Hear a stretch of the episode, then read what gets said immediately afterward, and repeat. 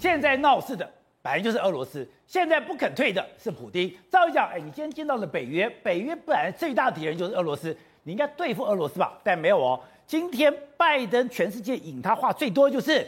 他对习近平的警告，他那天不是打了一个半钟头给习近平吗？他说：“哎，我没有威胁他哦，我心平气和的跟他讲，你敢给俄罗斯任何的援助的话，你就会接受到严重的一个制裁。”哎，代表今天他把中国给扯下来，然后中国国防部连发了五篇来澄清说，我没有预先知道，我也没有默许。今天俄罗斯的攻击乌克兰，对，因为呢，拜登呢其实一直以来都在剑指中国嘛，对不对？我如果可以同时因为一个事件把俄罗斯跟中国一起拉下来的话，那对于我美国来说实在太棒了。所以他今天呢在布鲁塞尔被问到，请问你拜登有没有威胁中国？拜登说，我完全没有威胁中国，但是呢，我已经明确向习近平表示，你如果帮助俄罗斯会产生什么样的后果嘛，对不对？所以与此同时，白宫在说什么？我没有威胁中国，对，讲明白就是威胁啦。这很像老婆跟你讲说，你可以出。去试看看的感觉嘛，对，那你就说我没有威胁你啊，那你可以试看看嘛。所以这件事情呢，我相信对于中国来说压力真的非常非常大嘛。因为在这件事情上，雷蒙多就美国商务部部长已经讲说，二级制裁，二级制裁可能包含中兴，然后包含呢这个美国的白宫也说了，他目前都在监看俄罗斯的战场到底有没有中国的武器嘛。所以呢，现在中国全力哦，赶快洗白，要跟俄罗斯真的哎，我要拉清距离。比如说呢，北约的秘书长直接要求中国说，你不要以任何的方式支援俄罗斯嘛，对不对？结果呢，哎，中国国防部竟然发这个通稿，说所谓的中方向俄罗斯提供军事援助，完全是虚假讯息，他们完全不敢同同意耶。而且中国国防部的发言人特别说，哎，美方你这是污蔑、造谣、无事生非、卑劣行径，你不要再把我跟中国绑在一起了。然后呢，还有一个人态度非常有趣，叫做秦刚。哦，秦刚就是中国驻美代表，对不对？哎，其实习近平之前是有定调中国跟俄罗斯的关系的哦。在二月四号，习近平不是跟普京见了个面吗？然后就冬奥之前，然后习近平给了普京一千多亿的这个钱，要去买普京的天然气嘛。那个时候，习近平是公开说，中俄友好没有止境，合作没有禁区。哎，那时候是哎，友好无止境，没有止没有止境，没有禁区。对，友好无止境，合作没禁区哦。结果呢？哎，秦刚竟然跑去接受访问的时候，最近昨天的事情，说我们对了，我们合作没有禁区，但是有底线，有底线 就说这个说了说了，真的是说了。然后呢，这件事情呢，再回过头来看，三月二十二号，秦刚为什么要去美国专访上节目，对不对？然后呢，被像孙子一样每天被骂，被他们骂，战狼的样子都没了。表示其实中国知道，在这个态度上，我如果持续的去跟俄罗斯贴近，继续没有底线，继续没有禁区的话，我马上就被制裁了嘛。可是状况来，状况来了，状况什么？就是现在虽然还没有制裁，可中国已经吃到苦头喽。什么意思呢？比如说，因为现在有有人开始统计哦，这从三月开始，外资从中国的流入跟流出的数字，你看到三月以来，红色是流出，绿色是流入，你看到。最后一加一减，到现在为止净流出已经九十五亿美金，等于说，因为这场战争哦，钱跑了。对，因为这场战争，外资已经从中国撤离，在将近三千亿台币。那外资为什么撤离呢？是担心中国被制裁吗？没有，那个分析的非常非常清楚。他说，外资会想，今天俄罗斯去打乌克兰，俄罗斯被制裁，我所有原本在俄罗斯的投资全都没了。对，那如果今天中国打台湾？啊，中国被制裁，我的投资是不是也没了？所以外资会去思考这个问题吗？对，是哦。现在拜登对于俄罗斯不是只有军事上的制裁，还有金融上的制裁。他现在连机器有一个金，就我不是你的外汇，对，你把你踢出了这个这个管制上面，是连黄金，现在黄金都不可以跟俄罗斯交易了。没错，事实上我们都知道，事实上之前俄罗斯被逐出 SWIFT，不能够用美金之后呢？俄罗斯就说没关系，我们还有非常庞大的这个黄金储备。那这几年这几年的时间呢，俄罗斯目前已经持有大概两千三百吨的这个黄金，价值来说约莫有上千亿美金之多。所以说我只要把黄金变现，那就没有问题了。可是目前为止来说哈，北约或者说美国，甚至美国的财政部已经研拟了一个计划。这个计划是什么呢？我们未来要阻止他出售所谓黄金的储备，因为目前他的黄金储备百分之九十五都放在莫斯科里面，所以他往外卖的时候，那你怎么知道？所以现在美国或者北约达成一个协议，就是。你只要跟俄罗斯做这些黄金交易的，我完全可能会把你列入所谓制裁名单里面，不能买俄罗斯黄金。所以你就知道说，是啊，那那对俄罗斯怎么办？他要么就只能够偷偷的卖，那你一旦被美国抓到之后，他绝对可以处罚你。所以这搞不好某种程度来说，要彻底断掉俄罗斯的经脉之一。所以你说现在的拜登，现在的美国。他在金融上面，在财政上面是完全不给普丁活路。对，而且那这几天的时候，这个普丁又说了一件事，他说说，哎，他允许跟我友好的国家，你要支付我们的石油的时候用比特币。那用比特币，哎，这种货币，搞不好美国下一波就会把俄罗斯这把它封起来。所以你知道，现在俄罗斯你找到任何出出路的时候，我就想办法封住你。现在是美国跟俄罗斯在做这些所谓的互相的这个博弈的这个情形。那当然，拜登又宣布了一些这个新的措施，包括说美国呃这个俄罗斯的这个下议院的其他的成员啊，还有俄罗斯的这个精英、啊，还有俄罗斯银行董事的成员，还有国防实体，完全都被列入一个新的制裁名单。所以现在有越来越多的名单都被列入制裁之后，俄罗斯的经济真的如同雪上加霜的一个情形。所以我现在不是只有针对普丁，你普京周边的人都逃不了了。对，好，那事实上对俄罗斯民众来说，他们最近感觉到什么呢？感觉到说，哎，怎么好多名牌都离开了我们俄罗斯呢？是啊，你看，事实上现在啊，这是这个这个麦当劳，麦当劳他们就贴一个 Let's goodbye。就是这是再见，这是俄罗斯语的再见，因为他们已经不会再开了。另外，星巴克也是一样，也是贴了这个 Let's Goodbye，他们以后再也不会来了。甚至你看这个卡地亚，卡地亚里面来说，大家民众贴满了这个贴纸，因为这里面永远都测出这个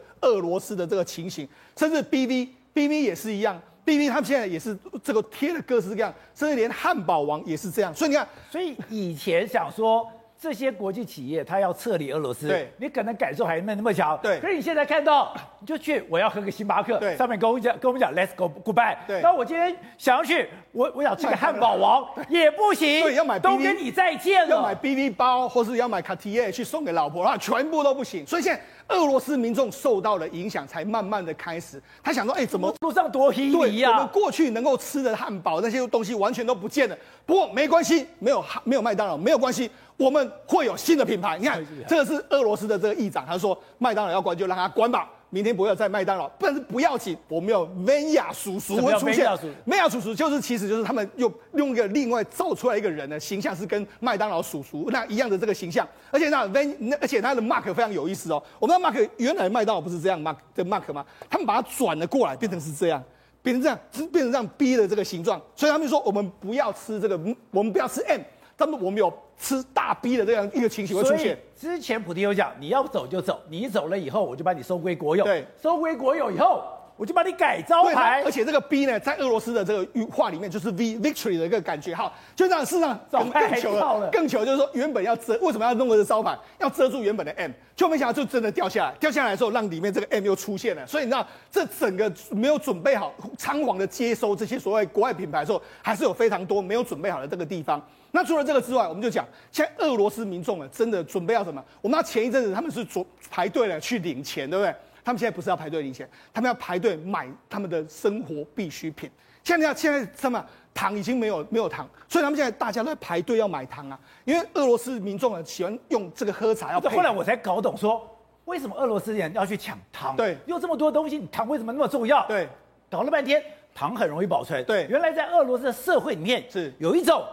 以糖换糖，以物易物，搞了半天，我如果卢布不值钱的话，糖就变成我的交易货币了。没错，你看，市场现在整个大城市里面来说，除了莫斯科，还有很多大城市，大家都是在排的排队在买糖。甚至你的，你只要一推车出来说有糖之后，大家所有全部都抢购一空的这个情形。那除了这个之外，俄罗斯目前的超市呢，真的我必须跟他讲，俄罗斯的这个东西慢慢越来越少。它被禁运之后，未来可能空无一人，或者说所有没有东西的都是非常非常有可能会没有这样的情形。甚至人家在圣彼得堡有一个叫 Prisma 的这个芬兰的超市，目前为止已经没有东西了。对，因为刚刚讲到的是。现在美国现在讲的话对中国这么狠，而中国秦刚我觉得那个最妙。本来讲我没有上限，没有禁区，现在禁区有底线了。秦刚这个人到美国去之后，现在见到拜登过吗？没有、啊，没有。那个驻美大使，就中国驻美大使，除了到去年。这上任之后，结果拿了这个到任国书的副本给这个国务院之外，其他他其实没有跟拜登见过。他怎么跟拜登谈事情？不合理吗？对，不合理，非常不合理。因为基本上哦，你看到所有住在当地国的大使都有权要求直接见当地的国家元首。对。但问题是，美国刻意不见他嘛？为什么？他能谈什么东西？你能做什么决定？不行嘛？我直接找你老板，直接找习近平谈嘛？现在已经视讯过了吗？已经跟习近平谈过了吗？那习近平其实现在也蛮闯了。为什么？今天。拜拜登在欧洲丢出什么议题？要把俄罗斯赶出 G 团体不是吗？那要赶出 G 团体其实二其他的几十几个国家，除那现在谁会投赞成票，谁会投反对票？